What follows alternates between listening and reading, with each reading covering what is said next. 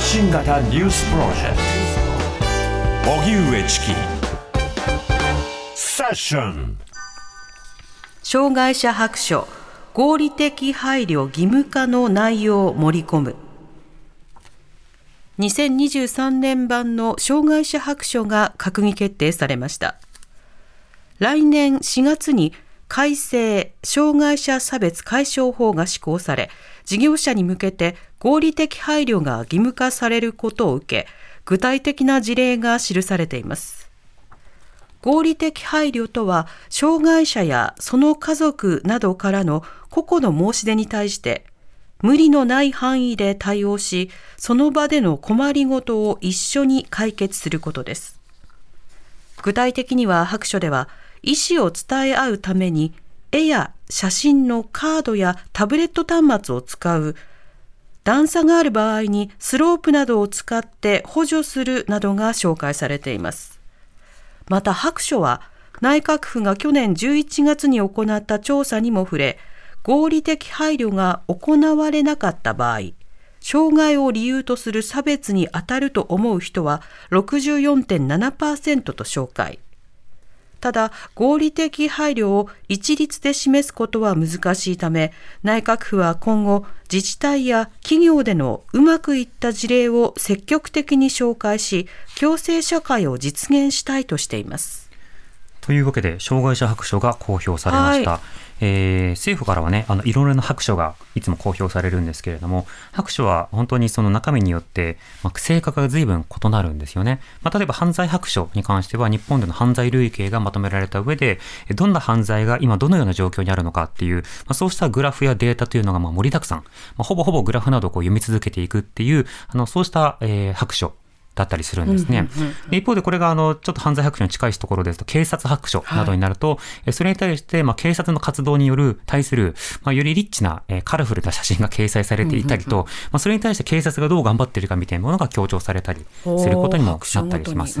で男女共同参画白書などにおいては、えー、国際比較なども交えながら日本のそのジェンダー平等がどこにおいて壁にぶち当たっているのかというようなことをまあ丁寧に整理していくというようなことが行われたりするんですね。では、あの、障害者白書に関してはどうかというと、そのデータの紹介というのもあるんですが、基本的には課題の網羅と事例の網羅、えー、などが一つの特徴になるのかなと思います。はい、なので、えっと、いろいろな基本的な言葉とか取り組みに対してわからないと、ちょっとこう、えー、混乱してしまうかもしれないですね。うんうん、ただし、言ってることとはいうのはそこまで難しいことではありませんで、今実際その障害者差別の実装に対して、どこまで啓発が進んでいるのか、今後どういった課題があるのかということを、まあ、一つ一つ見ていくというような、そんな白書の仕上がりになっています。はいで、先ほども原稿でもありましたように、その障害者白書の中では合理的配慮、これが義務化に伴ってどうなるのかということがまとめられています。そもそも今の日本では、障害者差別解消法というのがあるわけですね。はい、他の分野では差別解消法とか、差別だけではなくて理解増進法とか、まあ、いろんな議論がなされていたりするんですけれども、もともと障害者分野においては、障害者差別解消法というものが、2000年代から2010年代の間にこう議論されて成立をし、もうあの10年近く、えー、こうした法律の下で動いているという状況があります。でその法律の前提としては、障害についての一定の考え方というものを、えー、学問的知見と当事者の知見を交えた上で定義したということがまず大きいわけですね。これはあの国連など複数の国際機関などにおいても前提とされているものです。どういった前提なのかというと、障害というのは個人の体に存在するものではなく、社会との間に存在するものなどだいうふうに位置づけている点ですね。つまり、あの、障害が個人にあるという個人モデルではなくて、社会に存在するという社会モデルをとっているのだと。まあ、例えば、その足が動かないという状態の方が移動困難者になるのは、足が動かないというような身体状況によってもたらされるのではなく、街中に例えば車椅子などが通りにくい段差がたくさんあるとか、うんうん、エレベーターがないとか、そうした方々に乗りやすい、例えば福祉タクシーなどが少ないとか、うんうん、そうしたような状況こそが、その方を移動困難者にするということになるわけですね。逆に言えば、そうしたのサービスがあれば、仮に足が動かないという状態の人であったとしても、直ちに移動障害を被るかどうかというのは別ということになるわけですね。でその上で、差別的取り扱いを禁止することに加えて、合理的配慮を提供すること。これがこの障害障害者差別解消法の理念としてずっと掲げられていたんですが、そのうちの合理的配慮の提供が事業者に対する義務付けというふうに、まあ、来年4月から変わっていくということになるんですね。合理的配慮というのは、えー、そのまあ、読んで字のごとく合理的な配慮なので、不合理と不配慮との、まあ、ある種対義語になるわけです。不合理な配慮というのは、例えばそのラーメン屋さんに行って、自分はちょっとラーメン食べられないのでお粥を作ってくださいっていうふうに言ったりしたら、それはちょっとうちの店ではやってないですねっていう通常業務を逸脱しますねっていうことは起こりうるわけですよね。で、そうした時にラーメンを例えば低いテーブルでも食べられるようにするとか、冷まして提供するとか、そうしたような工夫はできるかもしれないけど、別の商品をここで提供するのはできないってなった時に、これ合理性の範囲を逸脱する可能性は当然あるわけです。しかしながら配慮と無配慮といった場合に、実際にそうした提供の場面で配慮可能性があるにもかかわらず、配慮をしないということになると、これは合理的配慮を提供しなかったということで、えー、義務に、義務から違反しているよということになりうるわけですね。で、具体的な場面は、今のそのサービスを利用するという場面だけではなくて、就労の場面であるとか、教育の場面であるとか、うんうん、あるいは街の中でのいろんな生活の場面などにこう現れてくるということになります。でそうした中で、例えば、段差がある場合にスロープなどを使って補助をする。でも例えば段差が狭くて2階にある店で、その店の商品を買いに行けないってなった時に、例えばその店に置いてある商品のメニューなどを提示して、1階から登れないかもしれないけれども、必要な商品があったら取ってきますよっていうのことでご案内をする。ただし、あの時間帯とかあの人手などによって対応というものが限度を超えるような場合というのもあるわけですね。そねその場合はどうするのかといった時に、確率的な答えというものはなかなか難しい。場面場面によって、それができるかできないかというような調整によって変わってくるということになるわけですね。ただそういった合理的配慮をそもそも行わないという状況は、えー、事業者に対して、えー、これは義務に果たしていないという状況になるというふうに、まあ、なっていくので、えー、様々な仕方で提供できるようにあのコミュニケーションしていきましょうということが今後問われてくるということになるわけです。ではなんですけれども、そうした中で今後の課題、まあ、いくつかデータなどに基づいて議論されているんですが、この合理的配慮の範囲内について、人々の理解がどうなるのか、これもとても重要になるんですよね。というのは、例えば、えー、こういったようなケースがあったとしましょう。えー、障害のある人とない人が同じように生活するためにね、受付窓口で耳の不自由な方に筆談で対応したり、商店で高い棚にある商品を店員が代わりに取ってあげたりなど、様々な配慮や工夫が必要になることがあります。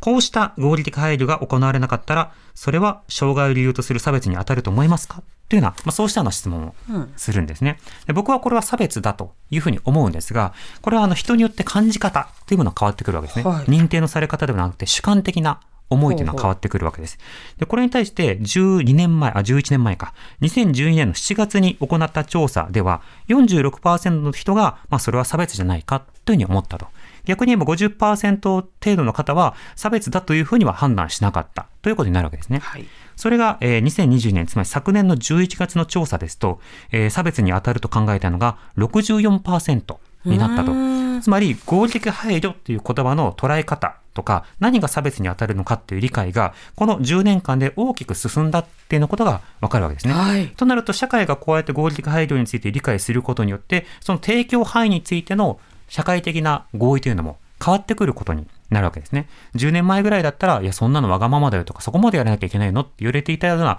ケースがあったとしても、それは時が経つにつれて、うん、あるリソースが拡充されるにつれて、また変わってくるということになるんですね。ねはい、うん、その上で、えー、この障害者差別解消のための第5次基本計画というのが今策定されていまして、はい、いくつかの数値目標が立てられています。はいまあ、例えば、えー、地域で、えー、この障害者差別解消法の協議会、えー、設置していきましょう。これが今55%なんですが、えー、2027年度には、つまり4年後には80%以上にしましょう。とか、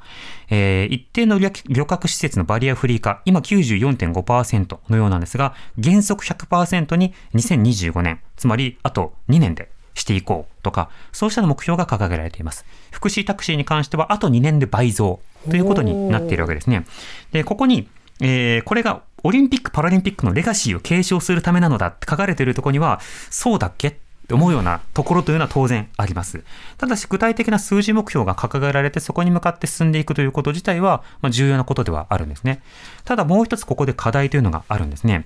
バリアフリー化といったときに何をもって100%というふうに言うのかというその尺度の問題ですね。例えば、駅にエレベーターが設置されました。スロープが設置されました。これで100%達成だって言えるかというと、そうではありません。はい。なぜなら、健常とされる方とそうではない方の間に、いろいろなサービスギャップ、あるいはそのインフラへのアクセサビリティギャップというのが存在するわけです。まあ、簡単に言うと使いやすさが違うわけですね。エレベーターがあったとしても、例えば健常の方はエレベーターに乗るかエスカレーターに乗るか階段で歩くか選べるような状況がある。はいでも、例えば車椅子の方だと、エレベーターを待たなくてはいけないっていう、ほぼ一択になるようなことがあったりする。そして駅によってはその設置の仕方としてね、駅の端っこかど真ん中かに置かれて、他の改札からちょっと離れていたりすることもある。そしてエレベーターというものは、あの階段ほどは短期間でたくさんの人を処理できないという状況があるので、どうしても待つ。ということになったりする。そして例えば、えー電車に対してこうスロープを提供するとなった時に、何時頃車椅子の方が行きます？っていうようなことをあらかじめ案内したり、相談したり、そして駅員や係員が退場するまでの時間、これまた待つということが起きたりするわけですね。つまりバリアフリーというふうに言ったとしても、設備の設置率だけで測れるものではなくて、時間のギャップとかコストのギャップとか心理的なギャップとか、いろいろなものというものが当然あるわけなんですよね。うんまあ、そうした点なども含めて、いろいろな議論というのが必要だよというようなこと、その認識自体は今回の白書にも盛り込まれてはいるわけです。といっても、あの個別のこういったようなところまで実質的にどうするかというところまでは踏み込まれているわけではないのですが、当然ながら、あらゆる人々がその生活の中においてえ困るような出来事というものを除去していきましょう。そのことによって、まあ、人々がこう共生する社会を作っていきましょうというターゲットは書かれているわけなんですね。まあ、なので今回その合理的配慮について多くの方に対する啓発というものは政府に対して求められるところであると同時に事業者もまた義務付けということになることによって各事業所や現場などでどんな配慮が可能なのかあるいはどんな差別がこれまではあってそれをどう除去するのかということがより具体的に問われてくるということになります。この法律当事者参加で作られたとても重要な法律であるがゆえにそれを大事に大事に使っていくということが問われてくるわけですね。まあ、そうした中こうした合理的配慮具体的などんなケースがあるのかということは白書にも書かれていますし今後内閣府はさらに事例集を整理して出していくということなのでそうした事例もぜひ触れてほしいなと思います。TBS ラディオ発信型ニュースプロジェクト。セッション